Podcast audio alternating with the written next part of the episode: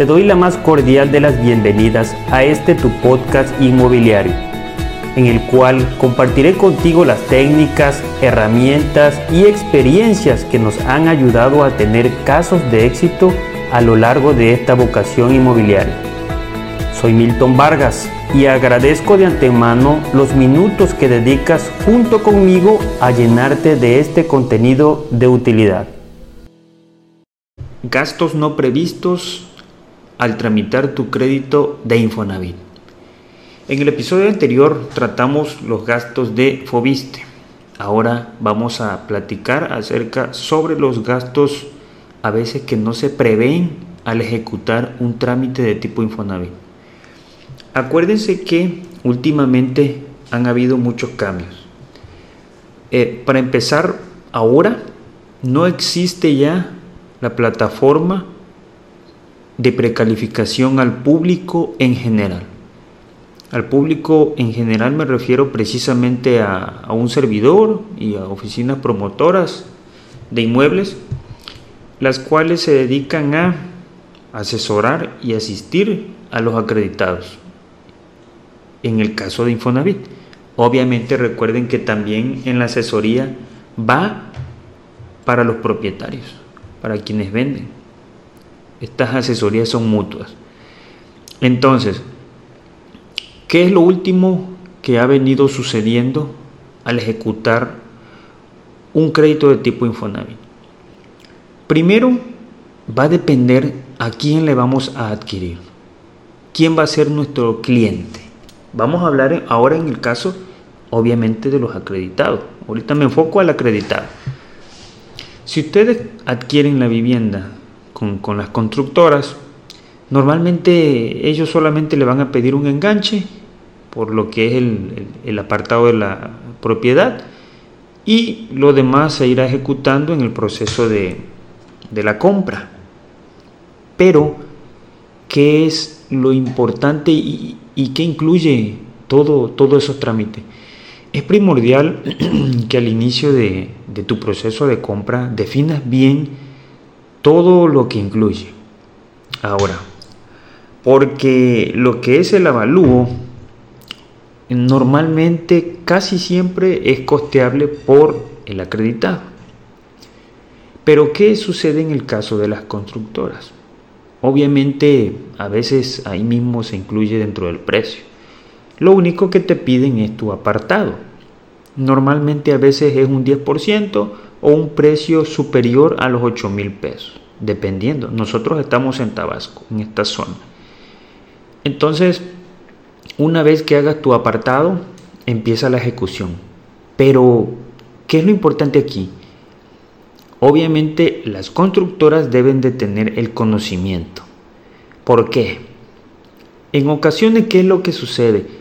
Cuando el acreditado hace su precalificación en el espacio Infonavit, que es en su cuenta Infonavit, donde ustedes accesan con su usuario, su contraseña, obviamente se les pide lo que es su número de seguro social, ahí les va a dar una precalificación.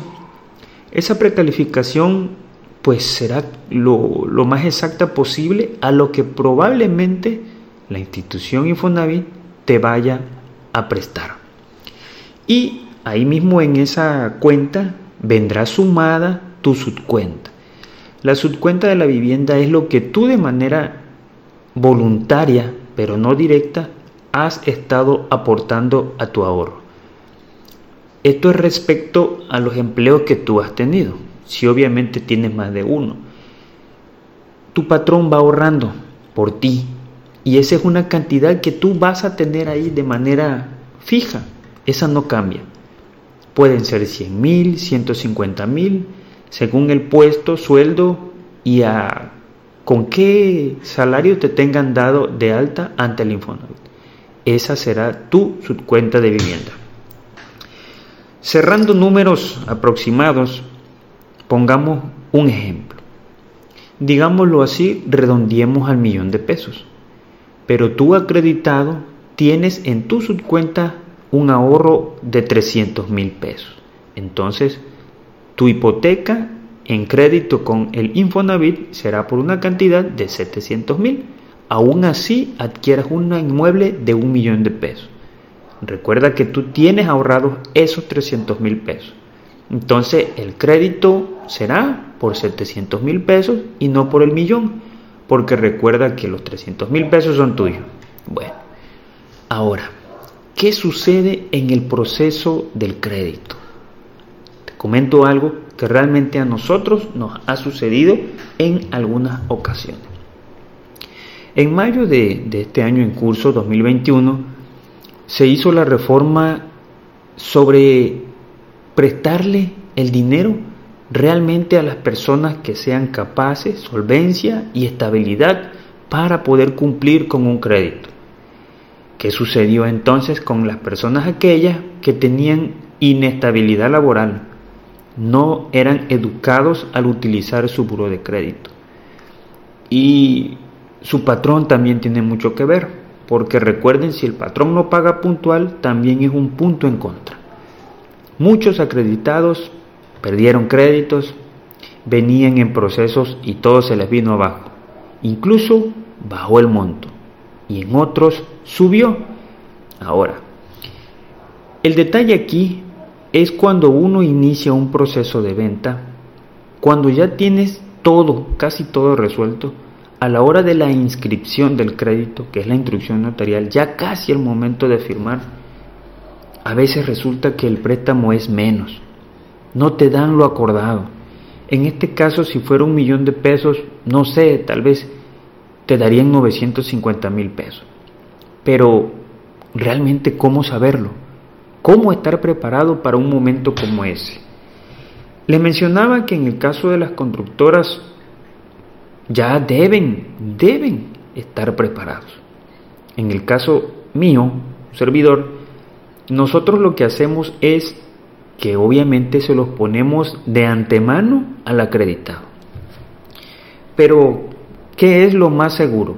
Lo más seguro es descontarle un, un 5% a tu crédito que diga tu precalificación. Digamos el caso específico del millón de pesos. Yo lo que haría sería contar con 950 mil pesos y no con un millón.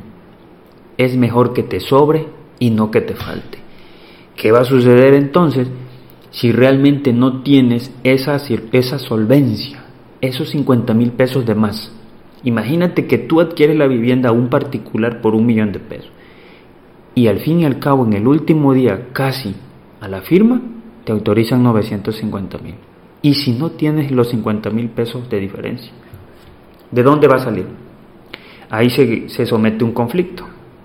Entonces, lo más prudente es que no cuentes con el 100% de tu precalificación.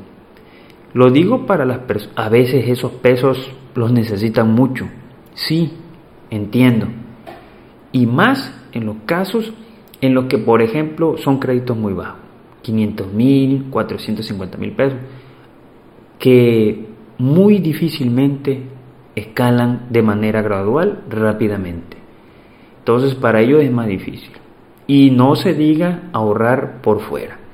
A veces la economía está muy difícil y no te da para poder ahorrar aparte de. Entonces, pero es algo muy importante que, que quería compartirles, que estén preparados. No cuenten al 100% con lo que diga el simulador de la precalificación de su cuenta Infonavit. Es mejor contar con menos. Si supongamos te llega el millón o 980 mil pesos, ya son 30 mil pesos más tal vez que te, que te lleguen. Pero aquí hay otro punto muy importante que tratar. Si tu avalúo cerró el millón de pesos, el precio de operación cerró el millón de pesos, pero después de todo no te dieron el millón, te dieron 950 mil pesos. Pero, ¿qué sucede entonces si tú cierras 950 mil independientemente que tú tengas un millón de pesos. Lo más recomendable es que coloques lo que el avalúo indique. Si el avalúo indica que la propiedad está evaluada por un millón de pesos, yo te recomiendo de manera apropiada que cierres sobre el millón de pesos. Pero de aquí vienen otros factores. porque lo que son los impuestos y todo se irá por el valor más alto. Y si tú pactaste un precio de 950 mil pesos, pero tu avalúo dio 1.100.000 pesos, los impuestos serán sobre ese 1.100.000 pesos. A pesar que sea una cantidad que ni te va a llegar y a pesar que sea una cantidad no pactada. Recuerda que si tú tienes alguna duda, puedes programarnos una llamada y te asesoramos. 914-102-1795 y te podremos dar más detalles. Nosotros estamos en Cunduacán, Tabasco. Y de ahí, ah, recuerda que el, primer comentario fue sobre las constructoras. Adicionalmente, si tú le llegas a adquirir a un particular, te vienen ciertos gastos, como el plano a tu nombre, valores catastrales, lineamiento, número oficial. Esos cuatro y el, vendedor obviamente te debe otorgar la certeza de que realmente no está hipotecado. Y aparte tu avalúo. Todos esos precios dependen de cada ayuntamiento. Pero si tú tienes un checklist de los documentos que el Infonavit necesita para ejecutar un crédito de este tipo, te encontrarás con, con esto que te estoy mencionando. Muy aparte del recibo de energía eléctrica y muy aparte del recibo de, de agua y sus impuestos prediales. Entonces, son gastos que normalmente vas a tener, vas a tener. Obviamente el precio del plano va a depender de tu dibujante. Los valores catastrales va a depender de cada ayuntamiento de, tu localidad. Lineamientos y números oficiales va a depender de obras públicas de tu localidad. El avalúo va a depender de tú con quién hayas cotizado de la lista de los evaluadores aceptados por Infonavit para este tipo de tareas. Espero que este comentario te haya sido de algo de utilidad y tengas alguna noción un poco más aproximada sobre este tipo de créditos. Obviamente no quiero alargarme más este audio, este podcast, pero recuerda que estamos para servirte y nos vemos en el próximo episodio.